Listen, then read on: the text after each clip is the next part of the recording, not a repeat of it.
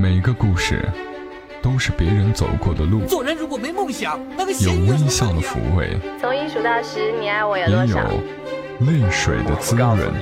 默默到来，故事如你。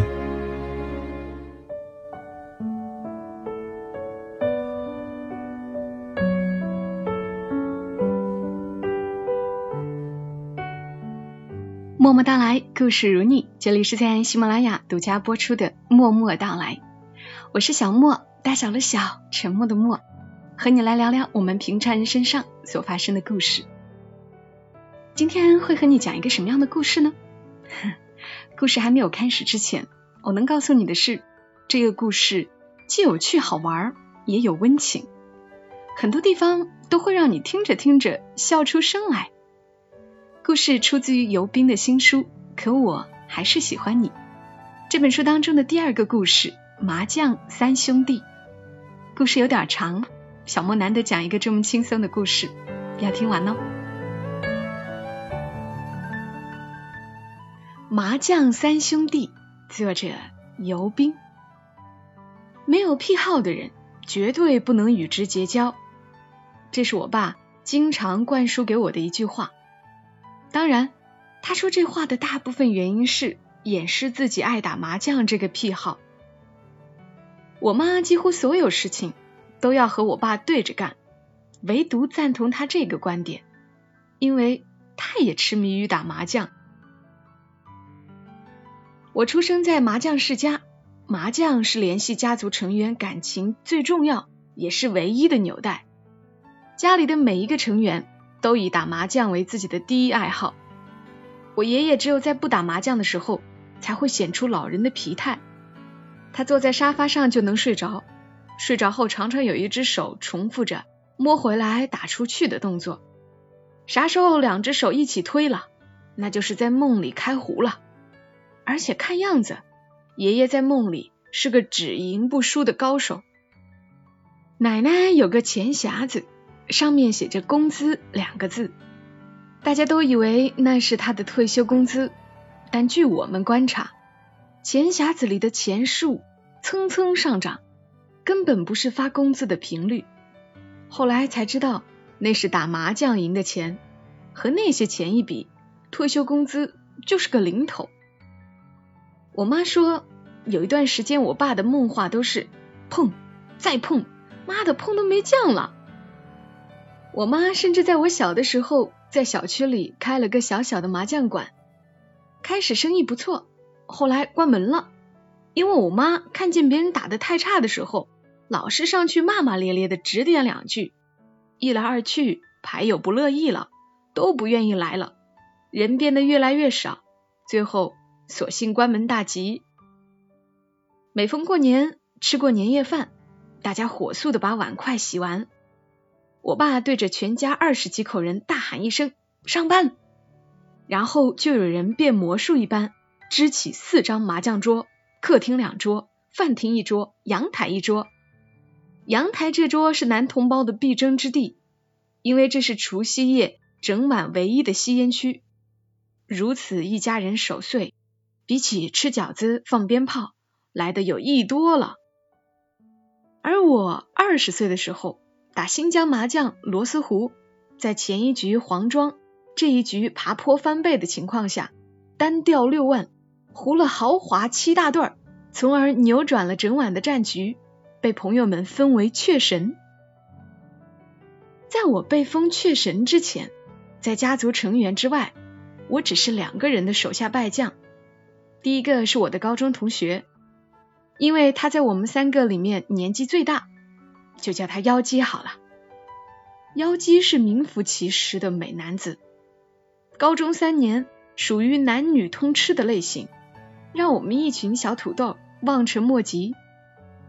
妖姬考大学考到了外地，毕业后又回到我们的小城，这些年唯一不变的爱好就是打麻将。第二个是我们的同班同学，叫他二筒好了。二筒长得也不错，就是人太单纯了，单纯到憨，情商也低。因为这份憨，为人直来直往的二筒反而结了不少人缘，和我关系尤其不错。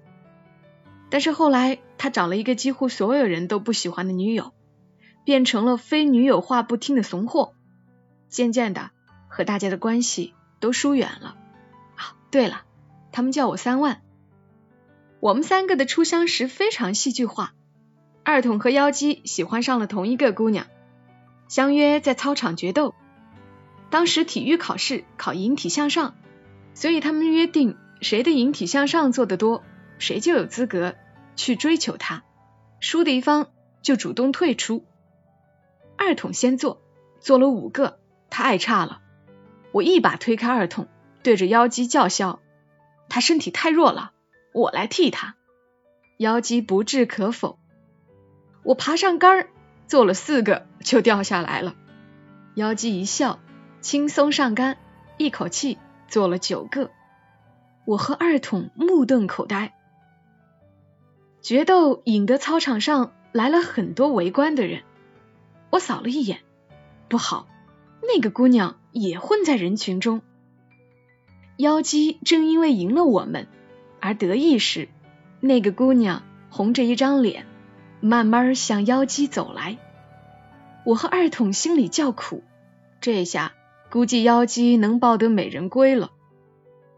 没想到那个姑娘走到妖姬身边时，并没有任何表情，越过她走向了单杠，一跃而起，一口气做了十二个引体向上。围观群众开始大笑欢呼。那个姑娘做完引体向上，像仙女一样，轻轻的从单杠上落了下来，冷冷的看了我们三个人一眼，就转身走了。后来我们才知道，那个姑娘看上去瘦瘦小小，却是学校体队的。那场闹剧一样的决斗过后，我们三个产生了强烈的挫败感，急需泄愤，盘点了一下三个人的技能。我们找了一项三人唯一都擅长的运动——打麻将。牌艺高深无止境，好汉英雄凑一桌。牌场如战场，每个人的性格都能看得清清楚楚。妖姬打麻将，气势汹汹；摸牌的时候，好像带着千军万马去捉小兵。捉来的小兵又疼爱的为自己所用，打出去掷地有声，毫不犹豫。一开战。他就已经在气势上赢了我们一半。他的缺点是太过大意轻敌，经常漏碰，不然就所向无敌了。相比之下，二筒就没那么张扬，心理素质还没我好。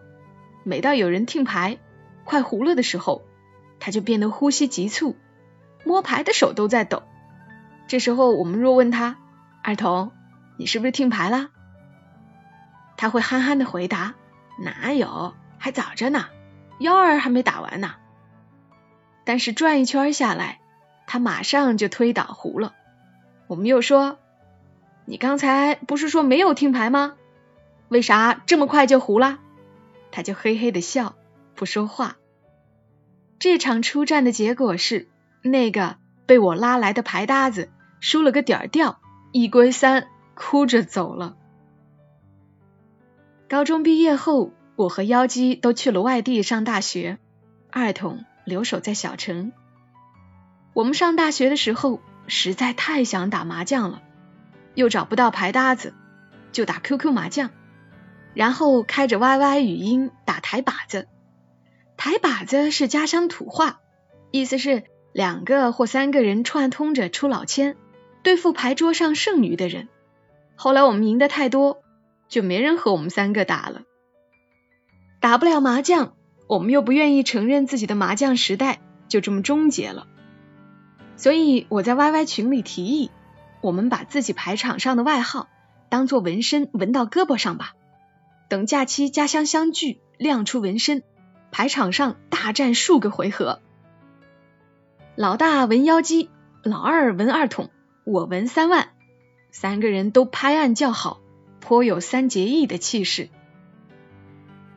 那一年冬天回家，我兴高采烈的约他俩出来，把胳膊向前一伸，袖子一撸，三万两个字神气活现的纹在了胳膊上。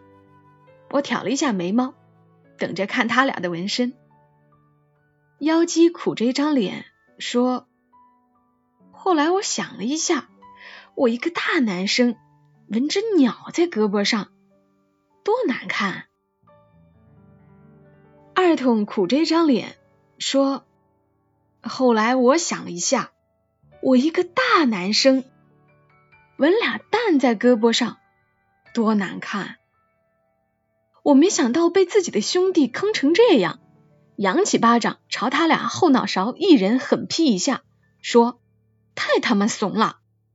当晚他们故意放水，输给我很多钱。后来我交了个女朋友，她偶然看到我胳膊上的纹身，质问我：“三万是哪家姑娘？”我说：“三万不是人名，你想要的那个包不就是这个价格吗？”我把它纹在胳膊上，好时刻提醒自己锁定目标，早点存够钱，给你把那个包拿下。他像小猫一样蹭了蹭我的胳膊，玩我玩得更紧了。要是他知道三万的真正意义，估计得追着我在忠孝东路上打九个来回。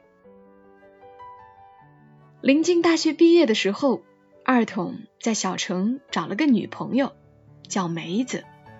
梅子说话干练利落，攻击性极强，和二筒形成了鲜明的对比。没出几个月，他把二筒的朋友几乎都得罪光了。我和妖姬放假回家，按照惯例第一时间约二筒出来摆长城，不想却被二筒拒绝了，理由是领导不让。原来梅子最恨二筒打麻将，认定我们是狐朋狗友。虽然我们确实是如此，聚会就变得没意思了。不管我们在干什么，只要梅子一个电话打过来，二筒马上立正、挺胸、收腹、抬头，然后是是是，好好好，接着扭头就回家了，像被人下了降头一样。我和妖姬自然很看不惯，暗骂梅子是法西斯。于是二筒过生日的时候。我们俩合送给他一条狗绳，那傻子居然问我们：“我和梅子又没有狗，为啥送我狗绳啊？”我说：“这就是给你用的呀。”他还是没有反应过来，傻乎乎的回家了，把狗绳递给梅子，说：“咱俩又没有养狗，他们为啥要送我狗绳啊？”梅子一把扯过绳子，大吼道：“他们这是在骂你是我的狗！”你个白痴！二筒这才反应过来，好久都没和我们联系。二筒和梅子这段阴盛阳衰的恋爱，一谈就是好几年。我们毕业后，他俩就同居了。有一年假期回家，我和妖姬天天晒打麻将的照片，二筒没出息的又背着梅子偷偷来找我们。当晚我们喝了好多酒，二筒胡言乱语。说还要喝，于是我掏钱又买了二十瓶。二筒拿起一瓶，高呼：“此生但醉方成礼，不计阿胶夜夜孤。”喊完就瞬间醉倒了。我和妖姬对一桌子酒，眨了眨眼睛。在我个人的价值观里，背后评论别人是极其不仗义的行为。像二筒和梅子这样的爱情，一个愿打。一个愿挨，本来是皆大欢喜，但是如果一段感情发展到干涉对方自由的地步，这算是正确的吗？我俩把醉得不省人事的二筒抬回家，走到了门口，却不敢敲门。谁都知道梅子每天必须等到他回家才睡，这会儿估计正怒气冲冲的在里面等着呢。我们正犹豫着。要不要把醉如烂泥的二筒扔在他家门口时，门突然开了。梅子在门内看着我们，意料之中的冷若冰霜，恨恨的说道：“进来吧。”安顿好二筒之后，他破天荒的给我俩倒了两杯茶。知道我很讨厌你们打麻将吗？一坐下，梅子杀气腾腾、单刀直入的问我们。知道，我和妖姬异口同声，知道还偷偷摸摸打，还叫上二筒一起打。呸！二筒这名字我就不喜欢。没办法，忍不住。现在打的都算少了，我一年就回来这么几天。我偷瞄了他一眼，知道烂赌的下场是什么吗？我爸就爱打麻将，越赌越大，最后自己都控制不住了，欠了一屁股债。每天为了躲债出门，我都见不到他的人影。我妈和他天天吵架，你们知道我小时候有多害怕吗？吵到后来，我每天睡觉前都要问一遍我妈，晚上爸爸会不会回来？我妈说不会了，我才敢睡。我爸就这样躲着，一边躲。一边继续赌，后来他就再也没有回来了。我不想看着二筒好好的一个人，有一天也像我爸一样再也不能回家。尽管我知道梅子的担惊受怕有那么一点点杞人忧天，在那一瞬间，之前关于他俩恋爱模式的疑虑，通通被打消了。大学毕业后，我们三个见面的次数直线下降。更别说一起打麻将了。每次放假，我都只能匆匆回家待上几天。大家的时间不统一，很难相聚。想着昔日的麻将三兄弟，颇有英雄迟暮，麻雀老矣的悲壮。有时候恍惚间会产生幻觉，腰肌洪亮的嗓门还喊着豪气的清一色，二筒憨厚的笑容还浸着机智的螺丝壶。可是他俩已各自被生活的向心力带动得飞转起来。后来我因为工作的关系，决定在成都定居。据说那是个飞机还没落地就能听到下面搓麻将声音的城市。当时因为一些变故，全家随着我举迁四川，二筒也搬离了我们故乡的小城，和梅子在附近的另一个城市开了个货运的小公司。切断了与家乡的共同联系，我们更不知何时才能相聚。我最后一次回老家收拾东西时，妖姬听说后，决定请我和二筒去他家做客。一见妖姬，我惊讶的发现他已经变异式横向发展，当初的英俊被下巴飞出的横肉淹没的无影无踪。好在我素质高，情商高。努力的压下了自己的惊讶。过了一会儿，二筒和梅子也出来了。他看了一眼妖姬，居然和我一样，丝毫没有吐槽。我惊讶他什么时候也变得和我一样素质好、情商高了。这时候，他慢慢的拿出因为天气太冷而进门结了雾摘下的眼镜，戴上后盯着妖姬，突然愣住了，说。我靠，妖姬，这两年你吃的是化肥吗？梅子拿胳膊肘捣了一下二筒，然后一个眼神封住了二筒的嘴，然后我们三个心照不宣的都望向妖姬家墙角的麻将，想着三兄弟散之前最后再来四圈，奈何受于梅子的淫威且三缺一，遗憾的想要放弃。没想到梅子看出了我们的心思，说：“想打就打吧，我陪你们打。”你也会打麻将？我和妖姬同时发问。开玩笑，我从小就是在我爸的牌桌旁长大的呀。说好打四圈，却一搓到天亮。第二天我准备离开，妖姬和二筒送我去车站。上车后，他俩撸起袖管向我招手。我眯着眼睛看过去，发现他俩胳膊上分别有一团黑乎乎的图案。仔细一看，那是两个纹身，一个妖姬，一个二筒。